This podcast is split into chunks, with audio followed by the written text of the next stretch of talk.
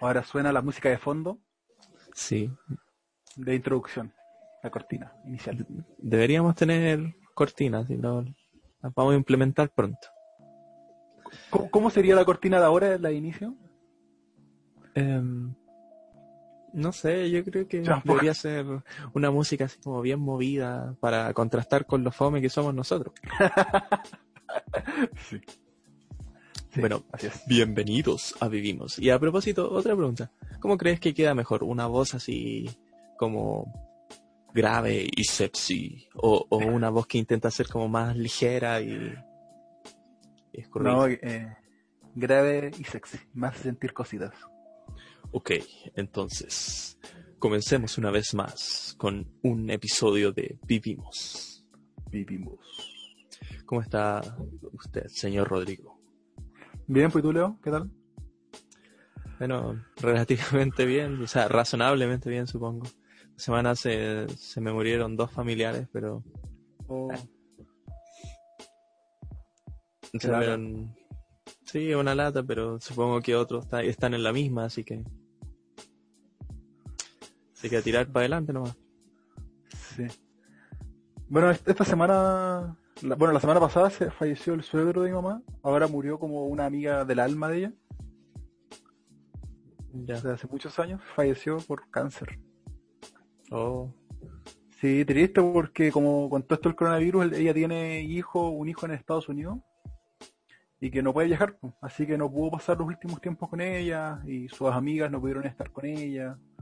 claro. Entonces como que, además que es complicado hacer un velorio.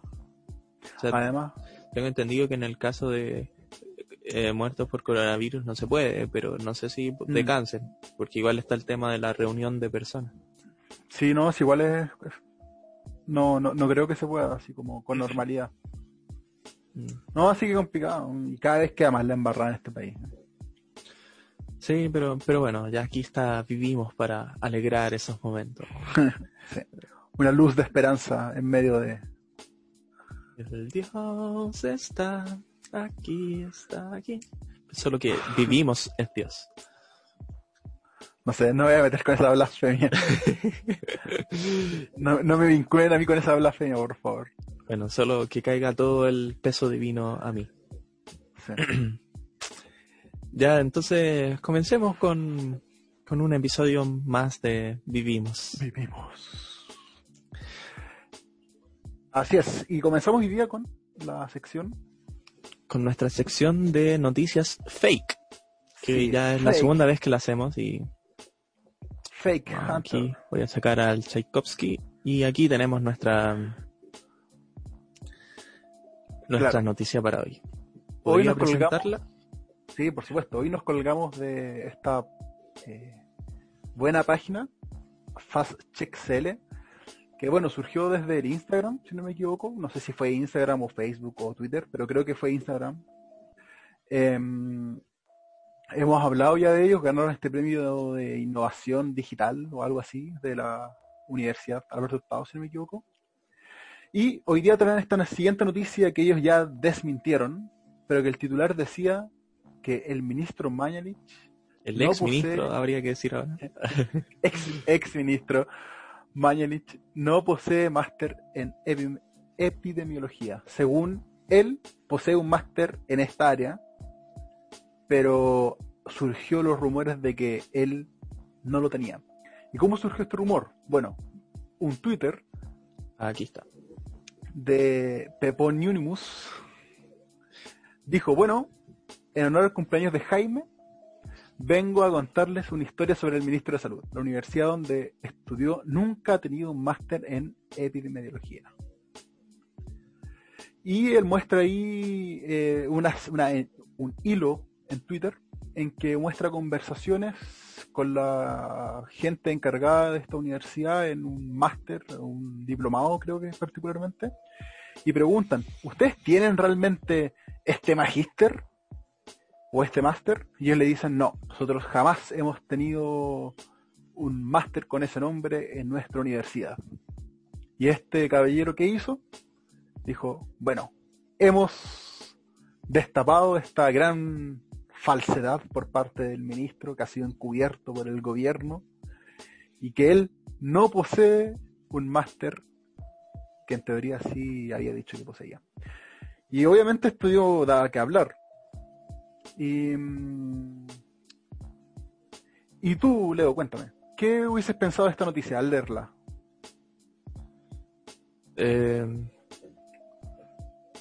no, no, entiendo muy bien la pregunta. O sea, al, al leerla, como qué impresión me causa eso. Claro, ah, si tú lees este Twitter y con los correos que son legítimos, con la gente de esta universidad, diría, oye, ¿de verdad el ministro es un chanta? Yo pensaría que sí. O sea, em, es chanta en, primero porque miente, pero además porque me haría dudar de su capacidad de manejo en una epidemia o pandemia. Ya. ¿Sabes que A mí, yo no, no, no hubiese dudado tan fácilmente. Él, uno de los... Eh, comencemos de que es bastante complejo meterse con eh, que alguien está mintiendo con su título. Pasó con la presidenta Bachelet, que se le dijo que ella jamás había tenido su título. Y uno de ahí ya tiene que decir, a ver, ¿qué tan cierto será esto? O sea, igual esta información pública, mentir, engañar al respecto es complejo. Si realmente está mintiendo, quiere decir que es algo súper serio. Y hacerlo tan descaradamente, bueno, hay ahí, y de forma tan pública como sería para un ministro, ahí por lo menos a mí me levantaría alertas. Y bueno, si bajamos un poco, hay un tuit del Ministerio de Salud donde dice que se adjunta el certificado otorgado por esta universidad al ministro. Claro. Y lo que muchos decían es que, ah, pero mira lo que dice ahí. Dice The Degree of Master of Science. Es decir, el grado de eh, Master of Science. un, un magíster en ciencias. ¿ya? Pero jamás dice que es de epidemiología. Por tanto, efectivamente mintió el ministro. ¿ya? El punto es de que esta noticia se siguió desarrollando y eh, finalmente ocurrió algo bastante curioso. Si vas al final, ¿qué pasó al ah. final? No, un poquito más arriba. Ahí. ¿Qué pasó al final? Dice, después de la polémica, las dudas e incertidumbres que dejó esta publicación, el usuario hizo un nuevo post titulado Aunque usted no lo crea, Jaime Mañali sí es epidemiólogo, ah, epidemiólogo clínico. Ya, entonces aquí este usuario hizo una especie de mea culpa, reconociendo su error. Yo creo que está súper bien, eso no pasa mucho. Reconociendo su error de que finalmente él mismo reconoció de que era una fake news sin la intención de hacerlo, pero no tomó todas las precauciones del caso. ¿Ya? Eh, y que efectivamente era un problema quizás de traducción de los nombres y cosas así. Esto de Master of Science es algo súper generalizado. Ya, eh, el título, por ejemplo, yo también tengo el título de, tengo un magíster en ciencias de la ingeniería, ¿ya? pero especializado en computación. Y si vamos más en profundidad, yo tomé cursos que se orientan a cierta área de eh, la de ingeniería, ciencias de la ingeniería. Entonces, em, finalmente lo que ellos ponen en el diploma es el grado académico. En este caso, magíster en ciencias. Ya, pero en fin, entonces la noticia sería fake, en parte porque el mismo creador lo desmintió después y porque ahí hubo toda una confusión semántica de, de, qué significa el grado académico. ¿Tiene alguna moraleja entonces? Eh, sí. Cuando hay noticias así escandalosas, cuando se, habla de información sensible como esta, que quedaría al escrutinio público y podría dejar eh, consecuencias súper fuertes, eh, hay que tener un poco de ojo. O sea, igual la gente que quiere engañar igual es un poco si quería engañar bien, eres criterioso, tenés mucho cuidado. Entonces no eres tan evidente al momento de hacer engaño. Entonces, eh, si es algo tan obvio, tan mm, rimbombante, hay que poner un poco más de atención. Claro, como una mentira muy desfachatada es para desconfiar, algo así. Sí. Ya, sí, puede ser, estoy de acuerdo. Aunque igual todo esto del Mañalich se estaba desarrollando en conjunto con otros cuestionamientos de que no tenían que ver con su título, sino con el manejo de la gestión y, y, una serie de críticas que, que desencadenaron a que finalmente hoy día lo cambiaran. Entonces, no sé, bien complejo el tema porque te bombardean con mucha información de distintos lados y entre toda esa información está esto de que no es, eh, o sea, de que no tiene el título que, piensa tener. Entonces yo como espectador creo que es súper difícil distinguir entre informaciones. Por... Sí, sí, y por eso creo que uno tiene que ir uno por uno. Uno por uno ir. Te, te lanzan mucha información, bueno, vas tomando esa información de a poquito. Comprendo. Ya me parece una, una buena moraleja. Así que dejémoslo aquí con la sección de las noticias fakes y pasemos a nuestra sección principal. Así es. hoy día queremos tocar un tema. A ver, voy a sacar esto. Que en verdad la noticia es un poco la excusa para sacarlo, porque tiene que ver con algo que pasó en la UC, que es mi universidad, pero que sirve como excusa, como vengo diciendo, para hablar sobre la política universitaria. Ese es como el tema que vamos a tratar. Entonces les voy a leer un poquito porque, a diferencia del tema de Mañalich, es más probable que no sepan qué esté pasando. Entonces, bueno, partiendo por el título, el foro de la UC se llena de insultos contra el rector Ignacio Sánchez. Y para leerle un poco, una inesperada e incómoda situación vivió este jueves el rector de la Universidad Católica, Ignacio Sánchez, tras participar en un foro organizado por la Casa de Estudios. Desde la directiva interina de la Federación de Estudiantes de la Universidad Católica, señalaron que en medio de la instancia, realizada vía videoconferencia en el contexto del confinamiento por la emergencia del COVID-19, algunos asistentes mostraron carteles o frases dirigidas al rector. Sánchez da respuesta, rezaba uno de los escritos que se podían apreciar junto al lado de otro estudiante que realizaba gestos ofensivos en contra de la autoridad universitaria. El hecho fue denunciado en redes sociales por el secretario general de la Federación de Estudiantes de la Universidad Católica, Pablo de la Barra, quien calificó la situación como lamentable. Y aquí una cita de este sujeto. Por temas familiares no pude participar en el foro que organizamos junto al Consejo de la FEUC con el rector de la Universidad Católica, pero encuentro realmente lamentable que el espacio que se preste a imágenes como esta. El respeto, la empatía y la salud mental aplican para los dos lados, sostuvo de la barra en su cuenta de Twitter. Y aquí podemos ver una imagen que se hizo viral y salieron muchos memes dentro de la comunidad universitaria pero que muestra a, Sánchez junto con otros que en la reunión ponen imágenes, imágenes que, pretenden insultarlo o, atacarlo de alguna forma. Ahora yo, yo no sé qué pasó después, o sea, si, si se desconectaron después de esto o si tuvieron una conversación después. La noticia dice que en medio de la reunión, pero no hay o sea, al menos yo no me enteré qué pasó después y, en ese sentido hubiese sido quizás más interesante saber la noticia completa. Sí, tampoco manejo más información al respecto. Pero bueno, eso creo que es suficiente para hablar sobre política universitaria. Así a grandes rasgos, ¿qué te parece la política universitaria? Así, en una palabra. Sí, o en dos o en tres, pero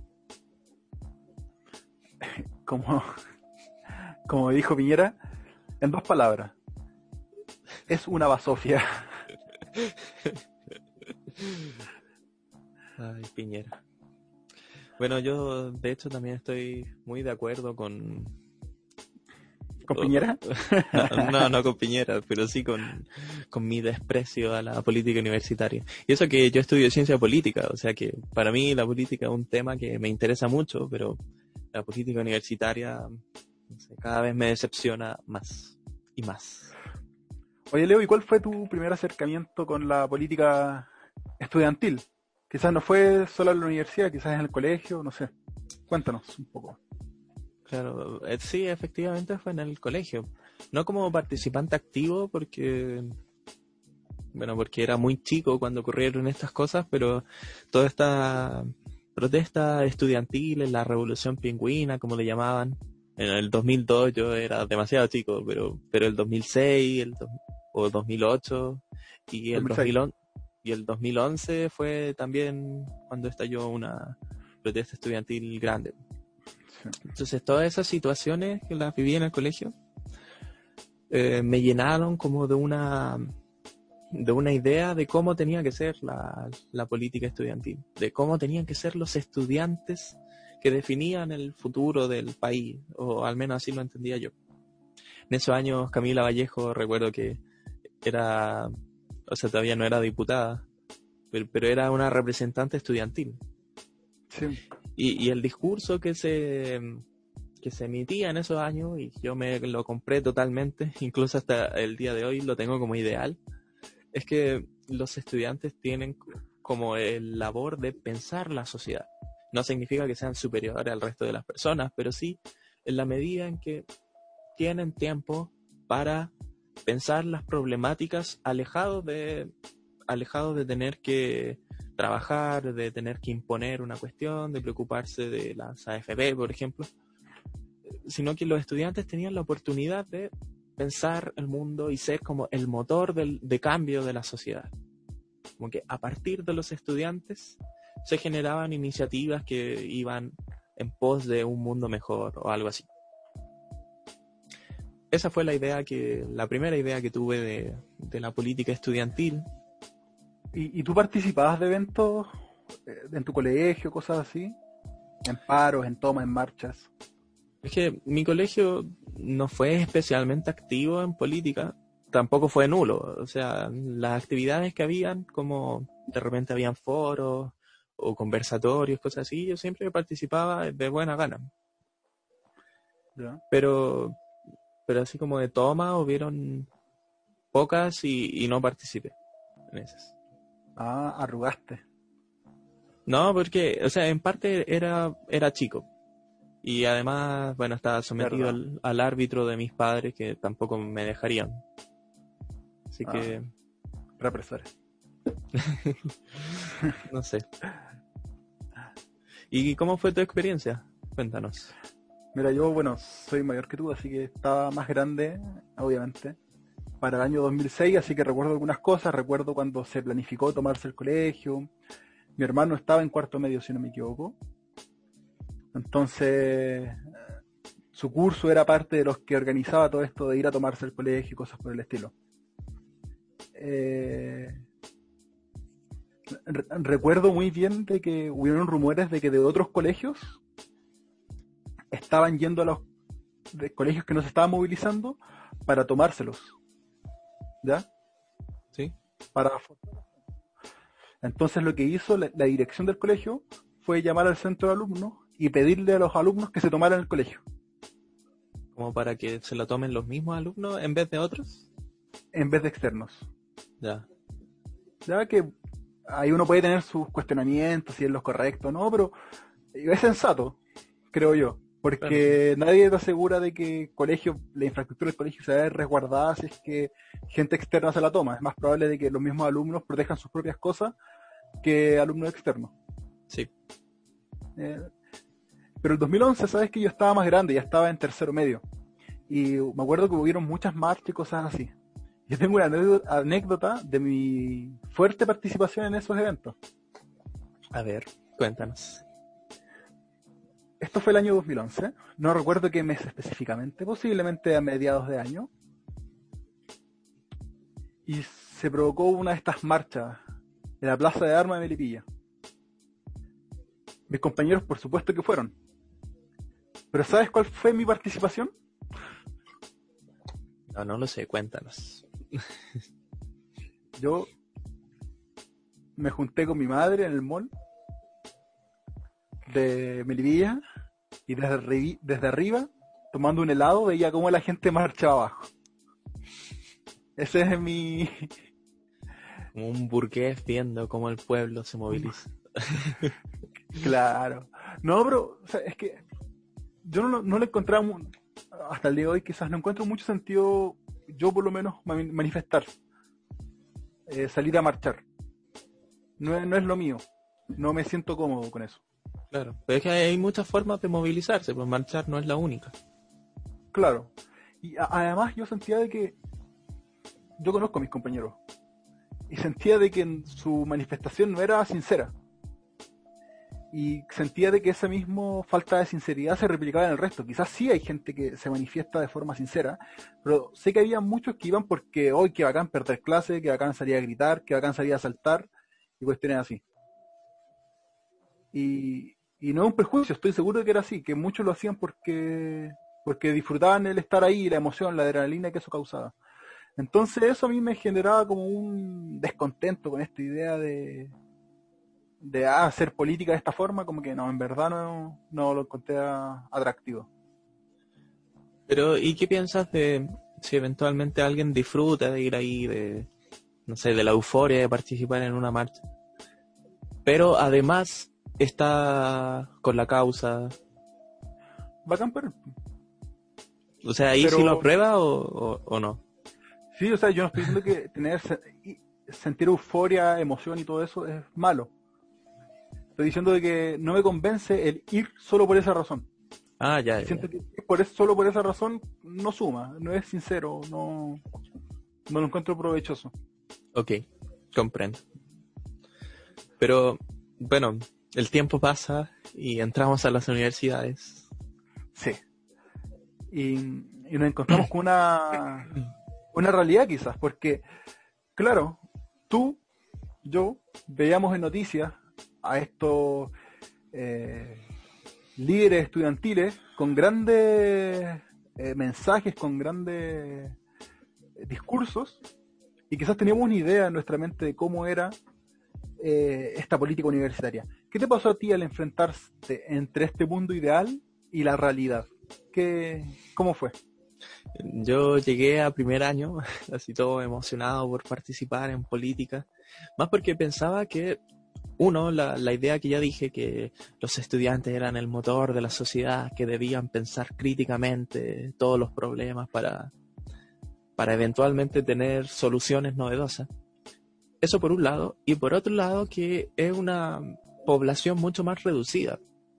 Entonces se da la oportunidad de tener discusiones. Se da la oportunidad de tener formas de democracia directa, por decirlo así. Es decir, de, discusión del tú a tú y no tanto de partidos representantes. O sea, en, en, una palabra, se da la oportunidad de tener un diálogo más profundo. Con esas dos ideas en mente, yo fui súper emocionado a, a las asambleas, a las reuniones, de lo que sea. No me inscribí en ningún partido político porque en parte no los conocía, pero tampoco quería formar parte ya que tenía interés como en esta política directa. Y lo que me encontré en esa asamblea fue que fue que todas estas ideas que tenía en mente en realidad no se daban, como que no había discusión crítica, no había discusión siquiera como que las asambleas son más bien informativas y de votación. Hmm. Como que este es el problema, tenemos una hora, no sé, digan sus comentarios y al final lo votamos y, y ya. Y esa es la política estudiantil. Entonces me fui profundamente desilusionado porque no había ningún interés como en conversar las cosas, sino solo en decidir cosas de las cuales se pensaba que, todo el mundo ya tenía una solución previa y que simplemente había que balancearlas tal cual parlamento. Entonces toda mi idea del, diálogo crítico y de y, bueno y, de que la política consistía en, en una deliberación se me cayó también vi a, líderes políticos que parecían estar más, más interesados en hacer una carrera política, o sea, en hacerse un nombre, en ser parte de la, del centro de alumnos primero, después de la federación de estudiantes. O sea que estaban como más interesados en eso y en cuidar su imagen que en atender problemas políticos. Y que muchas veces priorizaban como salvaguardar su imagen antes que meterse en una discusión con una opinión impopular, por ejemplo. Y por último, también eh, me decepcionó mucho la falta de tiempo y de espacio, porque lo que yo tengo en mente como ideal, esto de la discusión, y se requiere de mucho tiempo. Y en una hora no es posible. O sea, si hay que hacer una discusión sobre si ir a una marcha o no, por ejemplo, en una hora no da tiempo para pensar cuál debería ser el rol de los universitarios frente a frente al mundo en general. Es como una discusión muy abstracta, ¿no? Y, y si se discute eso, no se resuelve nada sobre si ir o no a una marcha. Entonces, el tiempo es limitado y eso también impide que se dé la política que yo imaginaba como la deseable. Y por todo eso, entonces me, decanté de, la política universitaria. Al punto que pienso que, lejos de ser un motor de la sociedad, es una respuesta de lo más nefasto que tiene la política nacional. Ahí, mira, me surgió una, una pregunta el... vemos que este macro de la política, de cómo funciona el mecanismo político dentro de la universidad, es bastante nefasto, bastante quizás eh, inmediato, poco reflexivo. ¿Estás de acuerdo con eso? Sí, estoy de acuerdo con eso. Ahora bien, no sé si es una opinión generalizada eso.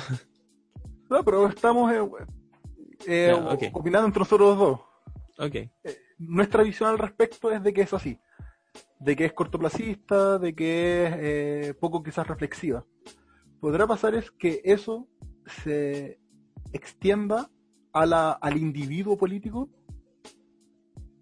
que ya no solo este, esta macro política se hace, sino que el individuo político, cada uno como estudiante político, al momento de tomar decisiones también sea poco reflexivo, poco eh, eh, cortoplacista? Em, yo no estoy seguro. o sea que no, sé qué piensa la gente y creo que es imposible saberlo. No, pero a ver, no estoy, no estoy preguntando, ¿qué crees tú? Sí, ¿Qué tú? Yo lo que creo, lo que pienso es que hay, se dan muchos casos. O sea, hay gente que a nivel político es súper binario y simplemente sigue lo que, lo que está de moda. Ahora también hay gente que tiene ideales vagos y que no los profundiza. Ahora también hay gente que piensa mucho, pero a la hora de hacer política, todo ese pensamiento se frustra porque se alinea con un partido que es blanco y negro. Y también hay gente que busca no sé, gente como, como yo creo que soy, eh, que, busca hacer como una política reflexiva, pero que entra a la arena política y no se dan las condiciones y se frustra. Y también hay gente a la que no le importa la política. O sea, y tampoco creo que mi lista sea exhaustiva, entonces no creo que haya como un individuo político fácilmente demarcable, sino que hay muchos, eso. Pero mi pregunta más apunta si crees que, que el macro, que este sistema sea así, poco reflexivo, lleva a que se produzcan o tengamos individuos poco reflexivos o, o no. Dicho de otra forma, tener una política reflexiva dentro de la universidad permitirá tener a futuro a participantes más reflexivos al momento de, participar en la política? yo creo que sí, de todas maneras. Pero me es complicado decir si la estructura causa a los individuos o si los individuos, causan la estructura. Me parece que un poco de las dos cosas. Mm. O sea, en parte pienso que esto, la situación de la política universitaria tiene que ver con que no se dan las condiciones para hacer un diálogo crítico. No hay tiempo, no hay espacio. Pero también tampoco hay interés de la gente. Entonces es como un poco de las dos cosas. Bueno, tú me, de hecho tú me contaste una anécdota de que tú con mucho esfuerzo generaste un espacio. Sí, una vez intenté hacer un espacio. Pero es que igual, no sé, no, yo creo que cometí muchos errores porque soy como un don nadie en mí. No, no tengo un nombre asociado a una figura política. Y, es por eso que me cuesta mover gente. Pero, pero efectivamente a mí me interesaba hacer discusiones que no sean pragmáticas. O sea, tener, un tener toda una jornada para reflexionar en torno a temas como qué es la vida buena en Chile. Como cómo podemos conseguir que la gente en general esté mejor. Por ejemplo, y, había como una serie de preguntas, de pautas, que me conseguí un espacio, e, estuve como hablando con gente pensaba hacer como el primer bloque sobre como filosofía de la felicidad, una cosa así. Eh, pero no como a nivel académico, sino como a nivel más de opinión. Y el segundo bloque más aplicado a la realidad nacional. Y bueno, así estuve planificando mucho. Varias gente me dio como like en los posts que hice, pero al final no fue nadie. Y estuve solo todo el día. Entonces fue un profundo fracaso. Y, y no sé, o sea, en parte muestra desinterés de una gente, pero quizás no es solo eso, sino que yo no supe movilizar a, la gente, o que justo los interesados tenían clase en ese momento, entonces es complicado. Mm, sí, es complicado.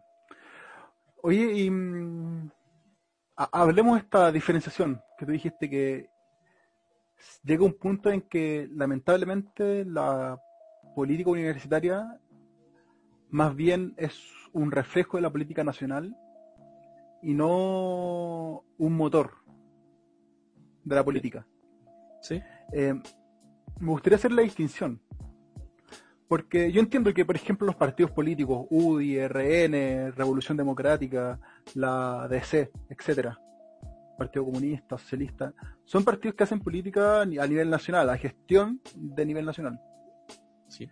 ¿Cuál debería ser el rol político en este sentido de los partidos, de los movimientos políticos de la universidad? ¿Cómo debería ser la, política universitaria? Eh, ¿Debería estar más enfocada a, la política nacional o más enfocada a la política universitaria como tal o más bien a la gestión interna? Mm. A mí me parece que las dos cosas son importantes y que de hecho, bueno, volviendo al tema de como si son motor de la sociedad o si son el reflejo de la sociedad, también me parece que son un poco de ambas. O sea, tengo un pensamiento bastante contradictorio, si quieres verlo así. No, pero tiene sentido. Hay, hay algunos temas que sí han partido en las universidades y que poco a poco han sido tema dentro de la sociedad. Por ejemplo, todo el tema de la agenda feminista, que primero estalló en las universidades, el, el año pasado o, antepasado incluso. Eh, y luego esto se hizo más como que escaló a nivel nacional. Y hubieron todas estas tomas que, hicieron mucho revuelo y que pusieron el tema en la discusión pública. Ese es un ejemplo de, de cómo de cómo algo que parte en las universidades luego motiva la política nacional. Hay otro tema también que es lo de la salud mental, que, bueno, no, no, no, ha sido tan popular, pero, pero más o menos se ha, se ha planteado en la palestra nacional. Y también nació en las universidades como esa preocupación. Pero otras cosas sí me parece que, que son que, que, la política universitaria es muy reacción de lo que pasa en, en lo nacional. Eh, y, que, y que no toman como iniciativa, como en, no sé, temas por ejemplo, del aborto, de la legalización, de políticas de vivienda, de políticas de inmigración, como que en las universidades no hay discusión de eso, simplemente hay como un reflejo de la de lo que se ve en, la, en lo nacional.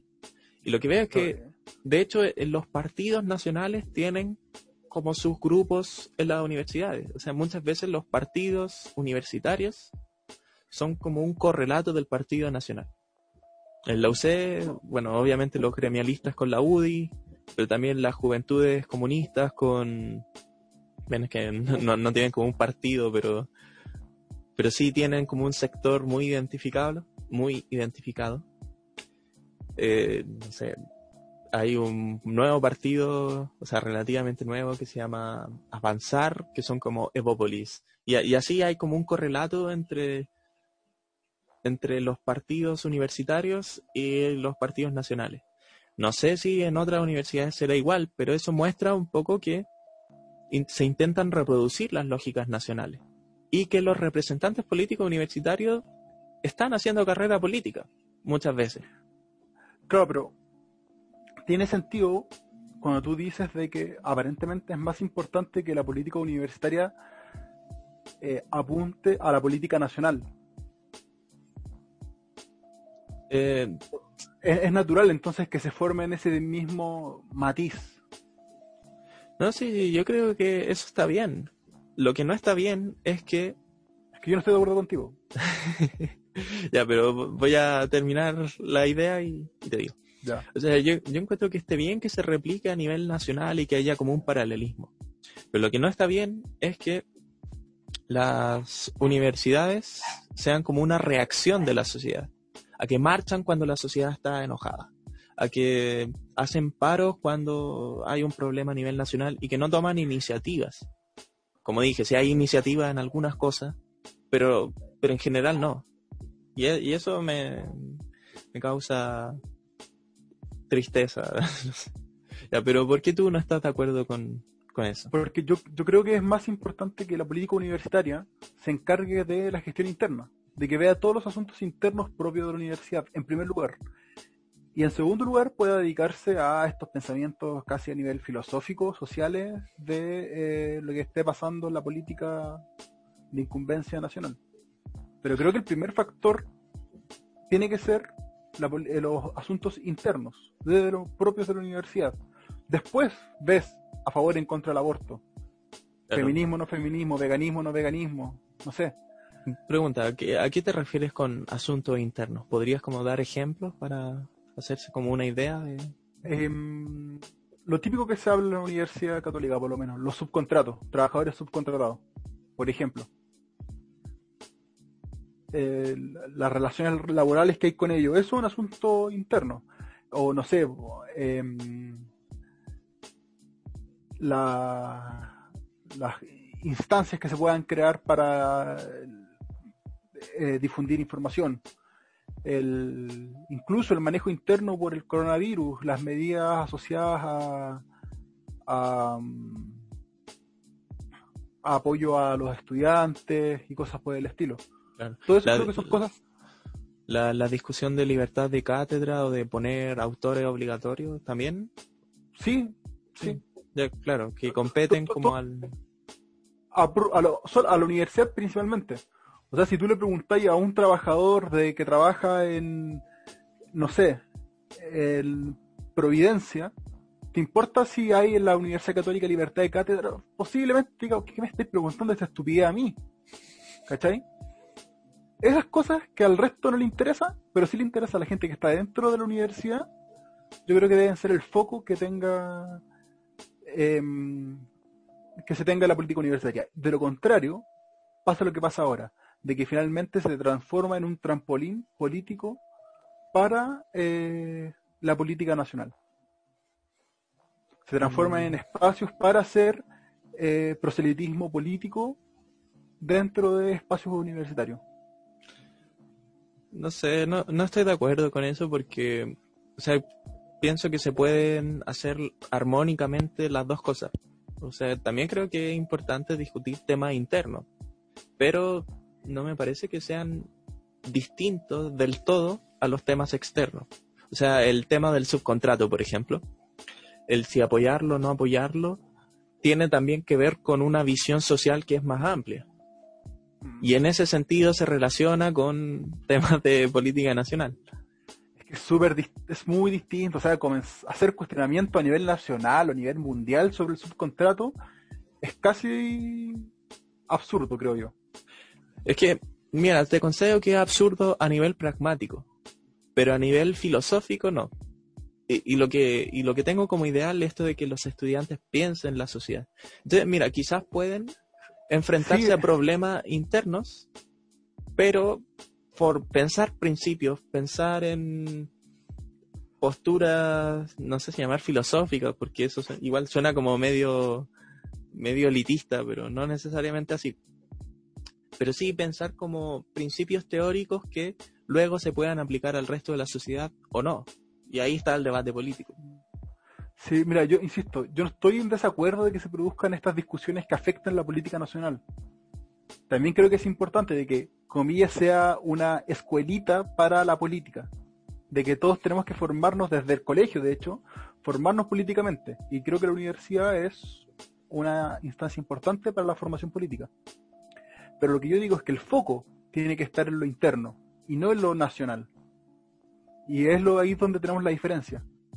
Tú te enfocas más en la política interna, perdón, política, ¿tú crees que la política universitaria se debería enfocar más en lo, nacional más que en lo interno? Y yo creo que debería ser, eh, lo nacional debería ser un coletazo debido a preocuparse por las cosas internas. Creo que eso, para mí, de hecho, política universitaria, para mí eso es lo que debería ser. Ya. Bueno, enfoque, estamos en desacuerdo. Enfoque, en lo interno. Claro. Pero insisto, no, estoy diciendo que no se tengan que preocupar de otras cosas, creo que sí. Pero como consecuencia, no el foco. Y creo que cuando se tenga eso en mente, se va a producir eh, espacios más diversos a lo que se da de lo nacional. Claro. Hay, una cosa, hay una cosa que me gusta de, lo, de tu propuesta. No todo, porque hay, porque bueno, ya, ya sabemos cuál es la diferencia. Pero me gusta esto de como de intentar primero resolver en casa los problemas, o sea, en casa como la universidad, y luego intentar resolver el mundo. Eso, eso me gusta porque me parece como responsable, no sé. Pero, pero bueno. Oye, entonces, para ir ya finalizando, nos hemos alargado bastante. Eh, concluimos de que de una u otra forma, con los dos focos distintos que nosotros tenemos de la política universitaria, llegamos los dos a la misma conclusión. Que tenemos, que vivimos una política universitaria bastante nefasta. Sí, vivimos en una sociedad política estudiantil nefasta. No, qué, largo, es, es un mal título. sí. Mi pregunta es. A ver, pregunte. ¿Tú votas el, por los movimientos políticos? para FEUC? Sí, sí voto. ¿Por qué? Si es tan penca, si es tan malo, si es nefasto, ¿por qué te haces parte? Porque eh, es verdad que es malo, pero no es del todo malo. O sea, o sea, hay como grados. Y normalmente cuando voto en FEUC o lo que sea, eh, voto por el menos malo. O sea, como, dije, sí pienso que en general la política universitaria es nefasta, pero hay algunos temas que, que sí rescato, como los que mencioné antes, el tema de la salud mental, por ejemplo. Y entonces voto por los partidos que parecen estar más interesados en impulsar esos temas, aunque no los discutan, bueno, es terrible, y por eso yo pienso que son malos, pero, pero de todas maneras son menos malos que aquellos que ni siquiera traen esos temas. Esa es mi razón para votar. Bueno, yo asumo que tú no. yo no, yo no votaba y tampoco he votado en política nacional, pero en la política universitaria tampoco participaba, porque descubrí también en su momento de que era bastante nefasto, de que me parecía absurdo, y a diferencia de ti, creo que votar por el menos malo, considerando de que hay un sistema que endémicamente es malo, que estructuralmente es nefasto, votar quiere decir es malo, pero no tan malo, por algo voto. Entonces estoy, diciendo, estoy con mi voto estoy aprobando el sistema, estoy diciendo que el, el sistema es tiene algo bueno, por algo estoy votando. En cambio, cuando yo no voto, siento que estoy diciendo, sabes que tu sistema no me interesa, yo creo que tu sistema es nefasto, tu sistema es malo, no voy a ser parte de tu sistema. Porque tengo obviamente. Una, tengo una contrapregunta. Parte de este sistema nefasto es el ir a votar. Y finalmente te están obligando a ser parte de ese sistema. Cosa que no estoy de acuerdo. Dime. comprendo. Y mi contrapregunta tiene que ver con algo que hemos tratado antes. O sea, el si es necesario estar de acuerdo en absoluto con algo para ser partícipe. O sea, porque pienso que tu respuesta y la razón del, Entonces, ¿dónde está ese límite? deja terminar la idea para darle coherencia al podcast. es que con lo que dices, se me ocurre lo mismo que el Partido Comunista diciendo no voy a apoyar al gobierno porque es nefasto. Da lo mismo que estemos en una pandemia, nosotros no vamos a colaborar en hasta que hagan política tal como nosotros la queremos. Y, y tú dices que no es así, pero entonces ¿cuál es la diferencia? ¿Dónde está el límite? El límite es el límite que rompe el diseño. El límite. A ver, creo que son cosas súper distintas. Primero, comparar el votar o no votar de un ciudadano como yo y el que un partido político importante dentro del país aunque a mucha gente no le guste, es importante dentro del país, eh, por supuesto que tiene muchas repercusiones muy fuertes. Que yo vote o no vote, en principio no tanto. Ahora, eh, ¿quiere decir que tengo que estar 100% de acuerdo con algo para estar a favor de eso? No. No tengo que estar 100% de acuerdo. ¿Dónde está ese límite? Está en las consecuencias de eso. Eh, puede haber algo del cual yo esté de desacuerdo en muchos puntos, pero cuando creo que el bien final que genera es mayor que el mal, posiblemente vota a su favor, esté a favor de. En el caso de la política universitaria, creo que el sistema es el sistema es realmente nefasto, muy malo. Y aunque hayan cosas buenas, creo que esas cosas buenas no justifican un sistema malo, un sistema, un sistema que esté, que está mal creado, que se ha desvirtuado quizás con el tiempo. Entonces creo que eso es, suficientemente malo como para decirme, ¿sabes qué? No te hagas parte de esto. Ya, comprendo. ¿Ya?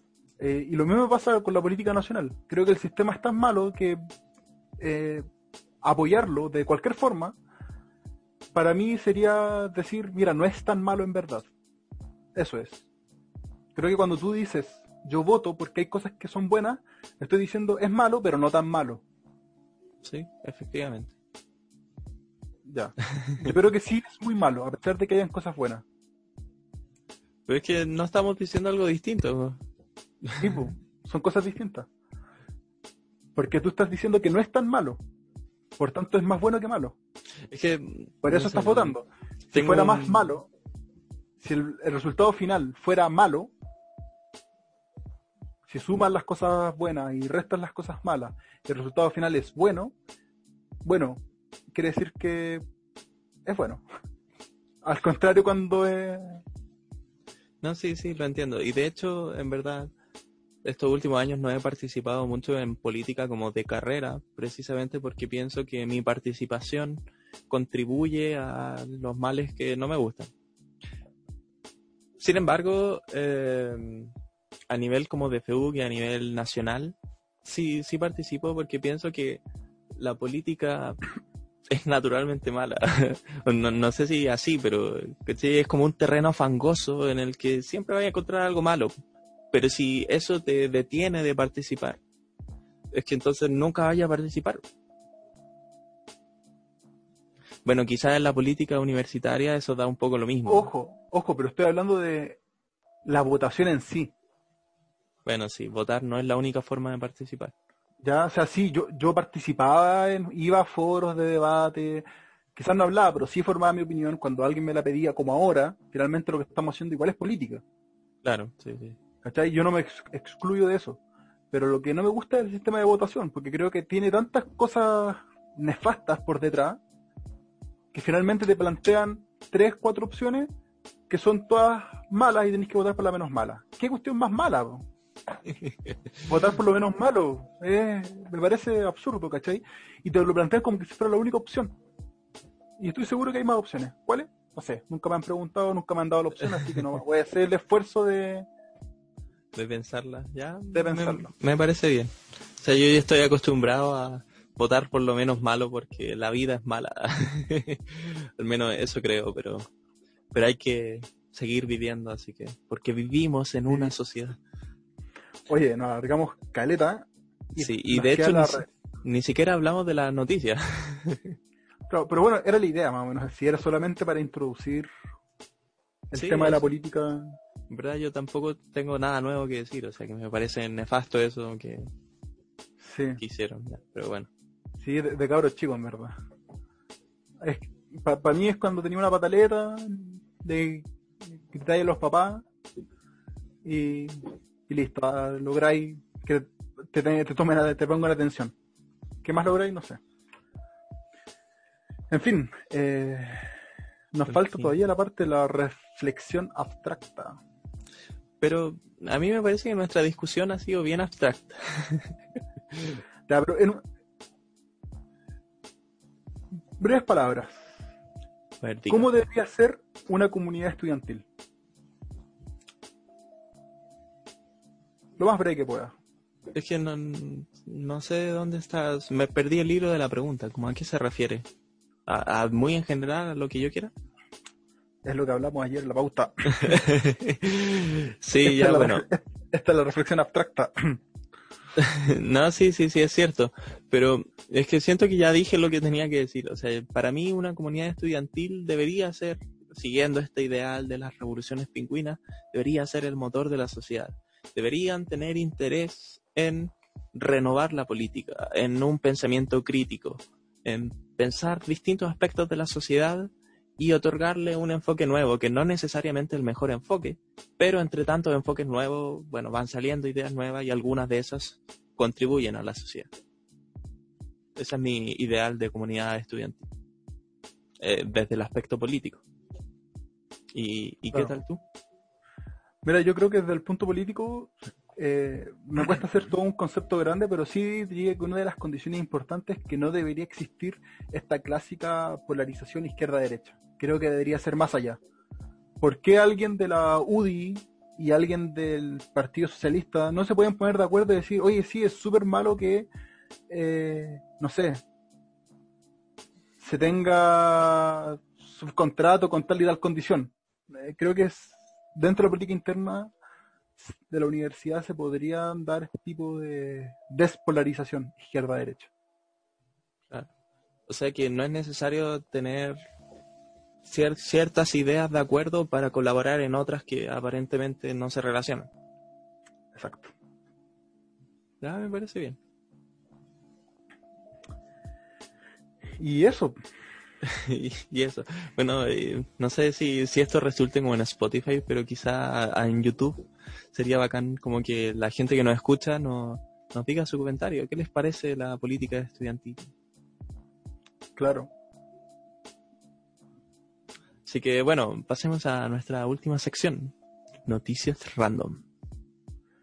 Eh, ¿Tienes alguna? Eh, sí, pero ninguna aquí, o sea que las voy a buscar. Ya. Rápidamente, ¿qué opinas de la renuncia del ministro Mañalich? Pucha, rápidamente. A mí me parece que era una casa de brujas necesaria. No me voy a extender porque quizás lo dejamos Ya. para otra vez.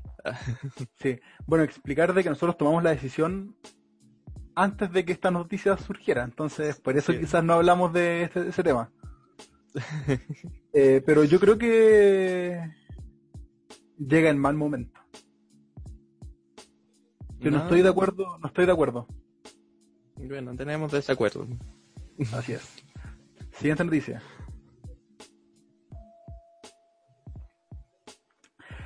Gobierno dice que instructivo para sacar provecho comunicacional a las cajas era un borrador.